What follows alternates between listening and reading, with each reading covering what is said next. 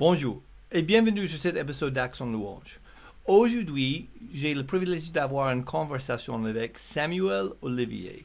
J'ai travaillé beaucoup avec Sam euh, sur la traduction de chants avec LTC. Sam, c'est un compositeur bien connu dans le milieu chrétien. Il est aussi responsable de louange en plusieurs endroits. Souvent, quand je travaillais avec lui, j'étais vraiment impressionné par sa connaissance biblique. On va discuter aujourd'hui de le premier chapitre de Ephésiens. Sam est beaucoup inspiré sur l'idée de louange et adoration par le premier chapitre d'Éphésiens. Donc, on va parler de ça davantage. On va aussi discuter un petit peu sur sa compréhension sur le mot louange et adoration dans la Bible. Alors maintenant, ma conversation avec Samuel Olivier. Let's go.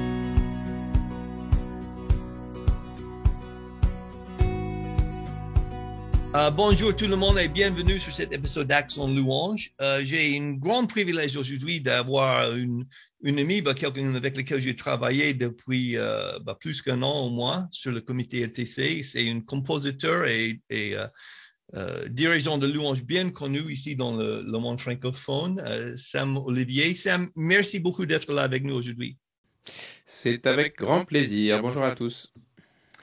Um, donc, Sam, je sais que, surtout pour la plupart des gens qui écoutent ce podcast, ils sont déjà, ben, ils te connaissent déjà, surtout tes, chants, ils ont vu la vidéo, euh, Ciel Collective et, tout, mais donne-nous un petit peu de ton histoire, ton parcours, euh, comment tu es arrivé là où, tu es et, et, ce que tu fais maintenant et tout. Euh, eh ben, je suis né dans une famille euh, chrétienne. J'ai passé un peu toute mon enfance et puis mon adolescence dans l'église ou dans des camps chrétiens, des choses comme ça. Euh, j'ai euh, très vite euh, été rattrapé par la musique. Mon père était musicien, il était flûtiste. De très bon niveau et les années 80 c'était un peu le début de, des groupes de louanges en francophonie euh, et mon père, du coup, à l'époque, la flûte, c'était encore un peu à la mode. Euh, et puis, mon père était très doué pour, euh, pour, pour improviser, en fait, avec son instrument. Et donc, il a, il a tourné avec plusieurs musiciens à l'époque, comme Sylvain Frémont ou Corinne Lafitte.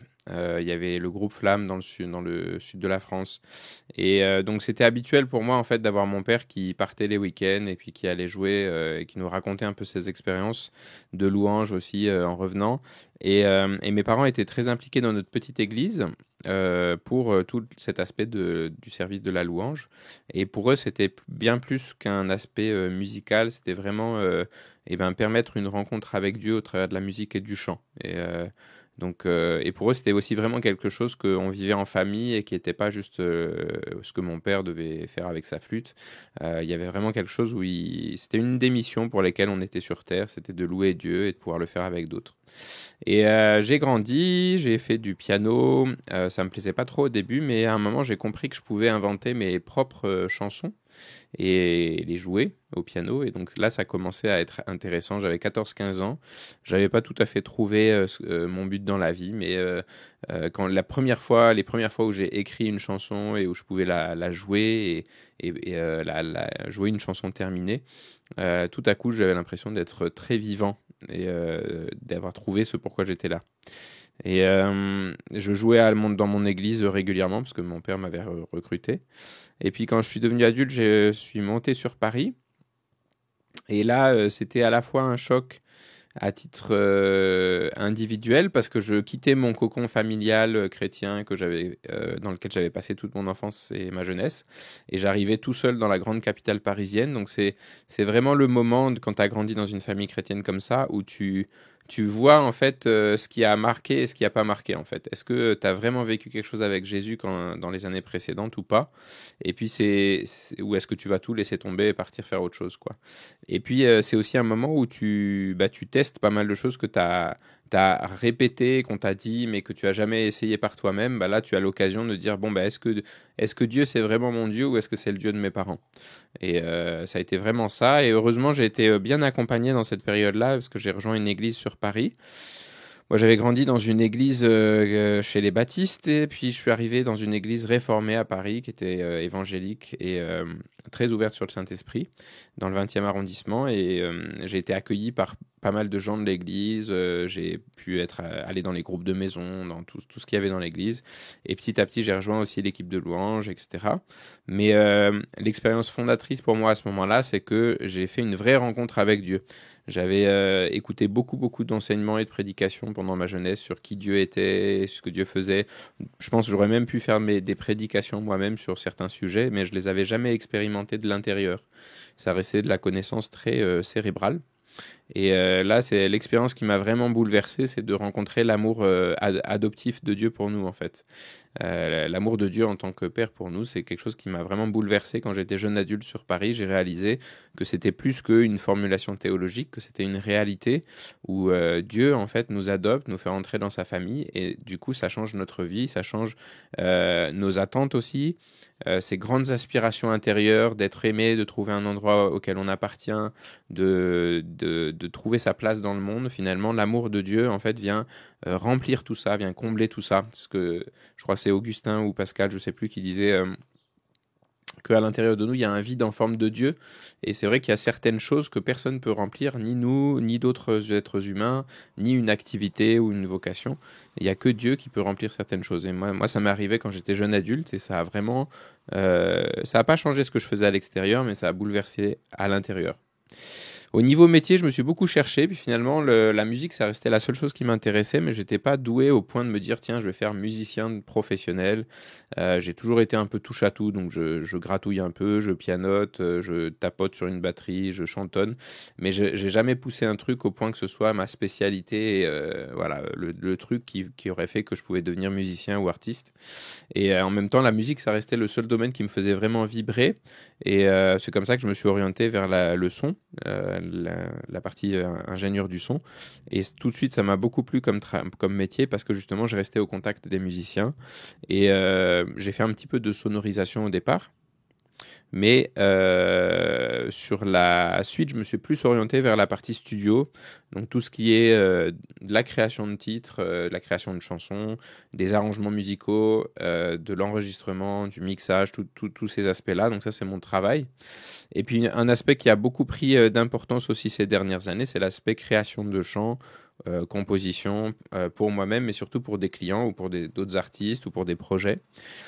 Et en parallèle, dans l'église, bah, je me suis investi donc euh, dans ce service de louange et j'y ai trouvé aussi une forme de, bah, de, vocation, en tout cas d'appel à, remplir pour moi-même, euh, un service à remplir pour l'église. Et euh, donc j'ai servi, j'étais responsable de la louange dans, cette église que j'ai rejoint à Paris. on a rejoint une, autre église aussi il y a quelques années sur Paris qui s'appelait le, centre Martin Luther King. Euh, qui est situé à Créteil, qui était une église plutôt issue du milieu pentecôtiste. Et puis euh, la dernière euh, étape de ce voyage, c'est que j'ai déménagé. Du coup, là, j'habite maintenant en Savoie, et donc je retourne un peu à la case départ puisque j'ai rejoint une petite église baptiste là-bas. Et et puis au fur et à mesure aussi de ces dernières années, une des choses qui a été assez marquante pour moi, c'est que bah, le Seigneur m'a emmené un peu à visiter plein de familles chrétiennes différentes, des protestants, euh, certains plus traditionnels, certains peut-être plus euh, évangéliques ou plus charismatiques, et puis des catholiques, et puis euh, j'ai été amené vraiment à voyager dans beaucoup de familles chrétiennes différentes et à découvrir que bah, il y a beaucoup de formes et de liturgies différentes, mais la base, en fait, le, fait qu'on s'approche de, Dieu, notre Père, au travers de, de Christ qui nous a sauvés, qui est mort à la croix, qui est ressuscité, qui déverse sur nous l'Esprit.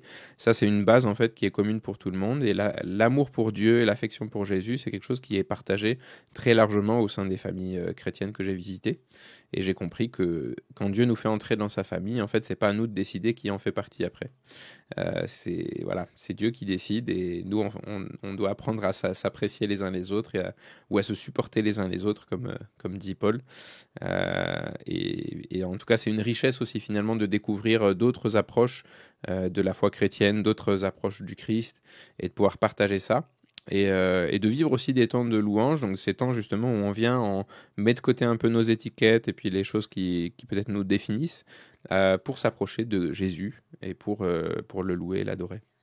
Um, donc, j'ai lu sur, euh, sur son site web euh, la manière que tu parles de la louange. J'ai trouvé très intéressant, surtout ton euh, affection pour le, le, premier chapitre de Éphésiens et comme ça a formé un petit peu ton point de vue sur la louange. Um, donc, c'est quoi exactement pour toi la louange et surtout la louange en commande quand l'Église se réunit ou quand le point se réunit? Et comment est-ce que cette, ces versets dans le premier chapitre Éphésiens a, a changé son, son mode de pensée sur la louange? Moi, le premier, euh, on a souvent tendance à traiter la louange comme une matière un petit peu, une catégorie dans nos, activités d'église. Il y a la prédication, il y a euh, l'école du dimanche, et puis il y a la louange. Euh, moi, régulièrement, je dis Ah, mais dimanche prochain, je fais la louange. Et, et donc, c'est comme si c'était un sujet comme un autre. Mais la Bible parle beaucoup de louange. Euh, mais il y a beaucoup d'endroits aussi où elle parle de louange sans parler forcément de cet aspect musical et chanté ou communautaire. Euh, et quand on lit ce premier chapitre d'Éphésiens, la révélation de, Dieu dans la Bible, elle est des fois compliquée à appréhender parce qu'elle est dispersée tout au, long des 66 livres et des, différents auteurs sur plusieurs milliers d'années. Et donc, il faut vraiment bah, lire l'ensemble de la Bible et puis euh, l'étudier assez longuement aussi pour avoir une compréhension un peu de, de toute la révélation de, de l'évangile de Jésus-Christ au travers de la Bible. Mais euh, moi, j'ai un, enfin, un caractère, en tout cas, une manière de penser assez synthétique. J'aime bien essayer de résumer en fait les choses en quelques mots, euh, ce qui est assez pratique pour écrire des chansons. Et euh, Paul, il fait ça dans le premier chapitre d'Éphésiens. Paul, il est connu pour avoir des longs développements avec plein de phrases très longues, en fait, sur certains, dans la lettre aux Romains, par exemple. Mais dans ce premier chapitre d'Éphésiens, en quelques versets, c'est comme si un peu comme quand Jésus s'est approché de ses disciples, il dit bon, je vais arrêter de vous parler en parabole, je vais vous dire clairement pourquoi je suis là. Euh, et, là, Paul il dit bah je vais vous expliquer le secret du plan de Dieu depuis la création du monde en quelques mots, vous, allez comprendre. Et donc il détaille en, quelques versets bah, le plan de Dieu pour l'humanité, euh, comment ça s'est passé, pourquoi est-ce que l'être humain est sur terre, euh, c'est quoi son rôle, c'est quoi son but, qu'est-ce que Dieu avait prévu de faire pourquoi est-ce qu'on est chrétien, pourquoi on fait partie de l'Église, euh, pourquoi le Saint-Esprit est avec nous? Et en quelques versets, en fait, il résume euh, l'Évangile de manière très, euh, très pertinente, profonde. et finalement, chaque verset, on pourrait faire plein de prédications déjà juste sur, sur chaque verset. Donc c'est ça qui, moi, me, me, parlait un peu. Et la révélation peut-être la plus simple de ce chapitre, quand euh, on se pose ces questions un peu, quand on essaie de trouver sa place dans l'existence, euh, bah, ce que Paul dit dans ce premier chapitre, c'est ben tu es présent sur terre, tu es là parce que Dieu a pensé à toi avant de créer le monde. Donc c'est une manière de concevoir la vie qui est assez finalement centrée sur, euh, l'être humain, euh, mais qui est assez euh, aussi centrée sur Dieu, puisque finalement Dieu est l'origine en fait de tout. Et la raison pour laquelle tout existe, c'est parce que Dieu a choisi en fait l'être humain pour le placer dans cet univers. Et l'objectif en fait de Dieu en plaçant l'être humain, dans l'univers, c'est de créer un partenaire de relation en fait, de créer quelqu'un avec qui il allait pouvoir être en relation, avec qui il allait pouvoir avec qui il allait pouvoir euh, échanger, avec qui il allait pouvoir euh, partager son amour. Et, euh, et c'est quelque chose qui est vraiment un dialogue en fait. C'est pas juste quelque chose où Dieu nous impose son amour et on n'a pas d'autre choix que de l'accepter. Euh, et c'est tout l'enjeu de notre vie sur Terre aussi. Si on n'avait pas la possibilité de refuser l'amour de Dieu, on serait juste des robots ou des, ou des, petits, des petites peluches ou des, voilà, des animaux domestiques. On n'aurait pas vraiment notre mot à dire. Mais quand Dieu a décidé de nous créer, il nous crée avec la possibilité d'accepter en fait son amour ou de le refuser. Et euh, du coup, entrer dans cette relation de proximité avec Dieu, entrer dans cette dimension familiale de la Trinité divine, en fait, et eh ben ça, c'est ça, en fait, pour moi, la louange. C'est vraiment l'image globale de ce que c'est la louange. C'est vivre, en fait, cette relation avec Dieu, pas juste dans des chants ou dans de la musique ou dans un aspect communautaire, mais comment est-ce que chaque être humain va participer à cette relation avec Dieu. Et euh, à certains moments, ça va se traduire effectivement à titre personnel ou à titre communautaire, avec des chants, avec de la musique. Euh, voilà, c'est quelque chose que je développe aussi en fait quand j'en parle.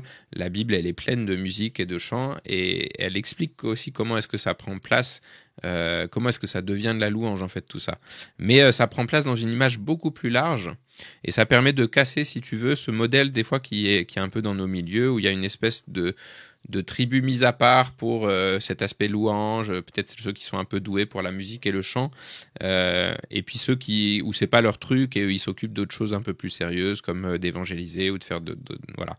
La Bible elle est très claire sur le fait que la louange c'est la destinée de chaque être humain. Euh, qu'il soit bon en musique ou qu'il soit pas bon en musique, c'est pas un problème parce que la louange c'est plutôt une affaire de relation, de cœur à cœur avec Dieu et ça c'est quelque chose qu'on est appelé à vivre sur terre, mais surtout c'est notre destinée aussi éternelle. Et la Bible elle est claire que quand on sera réuni avec Dieu, quand on sera réuni avec Christ, on va louer et adorer Dieu en fait pour l'éternité. Donc c'est quelque chose qu'on doit aussi. Euh, il vaut mieux qu'on s'y habitue un petit peu sur terre parce que c'est quelque chose qui va nous occuper pour longtemps. Ok, très bien. Bah, une chose que j'avais appris de toi après euh, longtemps d'avoir travaillé ensemble dans le réunion LTC pour valider les traductions de chants, c'est que tu es quelqu'un qui connaît bien ta Bible. J'étais toujours impressionné tu, n'arrêtes pas de sortir. Oui, mais tu sais, en Ésaïe, machin, ou en Jean 3, il y a, tu, tu, connais bien ta Bible. Et donc, j'aimerais bien avoir, quand tu parles de la louange, une, une chose, moi, comme toi, je parle pas mal de ce sujet dans les endroits divers, différents, dans les églises différentes. Um, comment pour toi est-ce que la Bible nous explique euh, la louange et l'adoration parce qu'ils sont liés, mais ils sont pas exactement la même chose. C'est pas le même mot en hébreu ni en grec. Euh, et j'aimerais bien avoir comment tu expliques ces choses quand tu parles de ça? Alors, euh, la louange et l'adoration, euh, de plus en plus, euh, j'ai, quand je me déplace du coup dans des églises ou dans des groupes de louanges, quand je fais des formations, je commence toujours par ce chapitre d'Éphésiens 1 parce que pour moi c'est vraiment la, toile de fond. Et puis ensuite, je développe un peu plus. Alors, je ne suis pas spécialiste en hébreu et en grec, donc quand je sors un, mot en hébreu et en grec, en général, c'est que j'ai été chercher sur Internet. Je n'ai pas, pas, fait d'études dans le domaine, euh, mais je m'en sers des fois. Et après, euh, mon approche de, la différence entre la louange et l'adoration, elle est à, plusieurs, euh, sur plusieurs niveaux. Euh, une des choses que je développe pas mal sur cet aspect louange, c'est qu'il y a un, aspect vraiment de d'utilisation de notre bouche en fait. C'est Hébreu chapitre 13 verset 15 qui nous dit que offrons à Dieu sans cesse un sacrifice de louange, c'est-à-dire le fruit de lèvres qui confesse son nom. Donc l'aspect de la louange est vraiment quelque chose où pour que ce soit de la louange, il y a un aspect de verbalisation. Il faut que les mots se forment en fait dans notre bouche. Il faut qu'il y ait quelque chose qui se passe. Il faut qu'il y ait un son qui soit émis. Euh, c'est un aspect vraiment fort. Ça, n'interdit pas, bien sûr, une louange plus intérieure et plus méditative. Mais il y a vraiment quelque chose de fort avec cet aspect de déclarer quelque chose avec sa bouche. Pour prendre en fait une image qui a son, qui a ses, comment, qui a ses défauts, hein. mais euh, pour euh, décaler ça peut-être sur une autre relation, dans une relation de couple par exemple, quand on, va parler de louange par exemple, quand je vais euh, parler de mon épouse et que je vais dire comment je la trouve magnifique, merveilleuse, et je vais pas juste en parler quand elle n'est pas là, ce qui est déjà bien, mais aussi quand elle est là, et je vais lui dire, mais tu sais, euh, ma chérie, tu es magnifique, tu es merveilleuse. Et le fait de, célébrer les qualités en fait de mon épouse, de dire pourquoi est-ce que je l'aime, bah, finalement c'est une forme de louange. Et avec Dieu, c'est un petit peu ça. Et ce qui est euh, étonnant dans la Bible, c'est que quand on fait ça par rapport à Dieu, quand on commence à déclarer qui il est, euh, ses qualités, comment est-ce que comment est-ce qu'il a agi dans le passé, comment est-ce que il se manifeste, ce qu'il a quand on rappelle en fait les choses qu'il a fait pour nous, quand on exprime en fait notre confiance en lui, quand on fait ça, euh, les circonstances vont pas forcément changer, mais à l'intérieur de nous, il y a quelque chose qui va changer. C'est comme si notre être entier se réalignait avec la réalité en fait de, qui est Dieu et de qui nous sommes en lui. Et donc c'est quelque chose qui est fondamental et, et c'est pas quelque chose qu'on fait une fois et c'est terminé. C'est quelque chose qui va, qui fait partie de, la vie chrétienne au quotidien. Il y a une transformation qui s'opère en fait quand on commence à ouvrir la bouche pour déclarer qui Dieu est. Pour aller sur l'adoration, l'adoration, ça nous parle de quelque chose de beaucoup plus profond. Alors, pour sortir ma science en grec, hein, le, mot adoration en grec, c'était le mot prokuneo. Euh, c'est un mot qui exprime une double idée de respect, euh, de révérence, de grand respect envers quelqu'un. Et, euh, et, puis c'est une image qui est utilisée entre euh, quand quelqu'un venait vers son, son seigneur, euh, voilà, un chevalier, enfin pas un chevalier, mais un, seigneur, un petit seigneur venait vers un plus grand seigneur, hein. un vassal venait vers son chef, quoi. il se prosternait devant lui, il prenait sa main et il embrassait la main en fait de son de son seigneur. Et c'est ce mot prokuneo qui a été utilisé pour exprimer à la fois cette grande révérence et à la fois quelque chose finalement de très intime en fait, parce que c'est presque un baiser en fait pour exprimer une soumission profonde. Et c'est une belle image en fait aussi de notre adoration envers Dieu, euh, où il y a à la fois en fait ce respect en fait, cette révérence envers lui, parce que c'est Dieu et que nous, on n'est que des êtres humains. Et à la fois, il y a cette proximité et cette intimité qu'on retrouve dans cet aspect familial, dans le fait que Dieu est notre Père qui nous adopte en Christ. Donc on, est dans, dans une proximité avec Dieu que aucun autre être dans l'univers n'a connu. Donc c'est une première différence. Euh, pour continuer la métaphore, je dirais euh, dans un couple, l'adoration entre guillemets, ce serait vraiment la, plutôt l'aspect de l'intimité du couple, vraiment ce qui est l'aspect vraiment de ce qui leur appartient à eux seuls, euh, et sans donner plus de, détails. Euh, mais c'est un peu pour exprimer la différence en fait de, qualité entre les deux, entre la louange et l'adoration. Il y a vraiment quelque chose de profond en fait dans l'adoration, d'une proximité, d'une intimité entre Dieu et nous qui est vraiment là. Et puis la deuxième chose qui me frappe aussi, c'est que la Bible utilise beaucoup. Euh, alors là, on est plutôt sur l'anthropologie en fait chrétienne, c'est-à-dire comment est-ce qu'on est construit en tant qu'être humain. La Bible, elle développe en fait bah, qu'on est, formé d'un corps, qu'on a aussi un aspect de notre âme et qu'on est un, esprit. C'est ce verset dans la Genèse, dans les, dans les premiers chapitres de la Genèse, qui dit que Dieu prit la poussière du sol et il souffla en fait le souffle de vie et ça devint une âme vivante. En fait, cette union entre le terrestre et le céleste, ça crée un être humain. On est fait à la fois de quelque chose de très terrestre, la poussière de la terre, et à la fois en fait du souffle de vie que Dieu nous donne. Et cette interaction entre les deux, ça crée ce que la Bible appelle l'âme. Donc il y a ces trois parties, et puis pour euh, euh, simplifier, ce que je dis souvent, c'est le corps, c'est ce qui nous permet d'avoir conscience du monde qui nous entoure. Euh, l'âme, c'est ce qui nous permet d'avoir conscience de nous-mêmes, de notre personnalité, notre caractère, nos émotions, notre intelligence, etc., notre capacité à faire des choix. Et puis l'esprit, c'est la dimension à l'intérieur de nous qui est fait pour être en relation avec Dieu. Et dans la Bible, souvent la dimension de louange, elle parle beaucoup de la relation avec notre personnalité, avec notre âme. C'est des versets qu'on cite souvent, mais bénis le Seigneur mon âme, éveille-toi mon âme, c'est l'heure de louer Dieu, etc. Et euh, le psalmiste, il nous enseigne beaucoup sur ça, en fait, sur comment est-ce que ça se passe, la louange. Il nous explique, en fait, que finalement, pourquoi est-ce que ça fait partie de notre personnalité, de notre âme? C'est parce que la décision de louer Dieu est toujours quelque chose qui nous est, euh, qui nous revient. C'est-à-dire, si je suis pas dans la bonne émotion ou dans le, voilà, si ma semaine s'est mal passée, etc. Euh, si je vis peut-être un traumatisme ou un deuil quelconque, euh, je suis toujours en capacité de tourner mes regards vers Dieu, quelle que soit la situation, pour dire dans cette situation, je choisis de te louer. C'est quelque chose qui nous est donné, c'est un cadeau en fait que Dieu nous a fait de, de, de nous dire vous pouvez toujours quelle que soit la situation, choisir de louer Dieu. Et le psalmiste, du coup, David, il va, mettre ça en pratique beaucoup dans son histoire, parce que quand il est poursuivi par Saül, euh, quand il est avec quelques brigands, il loue Dieu. Quand il arrive chez les Philistins et qu'il il manque de se faire tuer, il loue Dieu. Quand il tue Goliath, il loue Dieu. Quand il est roi d'Israël, il loue Dieu. Même quand il tombe dans le péché, en fait, avec Bathsheba, eh ben, il loue Dieu. À chaque moment de sa vie, quelles que soient ses circonstances extérieures et intérieures, il fait ce demi-tour pour euh, se retourner vers Dieu et louer Dieu et déclarer qui Dieu est et qui, Dieu est pour lui aussi. Et donc c'est quelque chose qui est vraiment à notre disposition toujours. Et puis, ce que nous montre aussi David dans les psaumes, c'est que c'est pas quelque chose qui est euh, automatique. Il y a plein de moments où on n'aura pas du tout envie en fait de louer Dieu, et il va falloir qu'on ait cette espèce de dialogue intérieur où David va dire mais pourquoi t'as battu mon âme? Réjouis-toi en Dieu, confie-toi en Dieu, tu le loueras encore.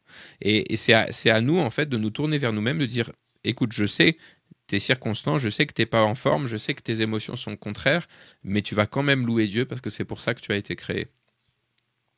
Et puis l'adoration, euh, il y a ce verset très célèbre dans Jean au chapitre 4 au verset 23, c'est l'épisode, tu sais, de la Samaritaine euh, quand Jésus rencontre la Samaritaine, ils ont une grande discussion théologique sur justement l'adoration. Et Jésus va lui révéler quelque chose sur l'adoration que Dieu recherche. Il va dire le Père recherche des adorateurs qu'il adore en esprit et en vérité.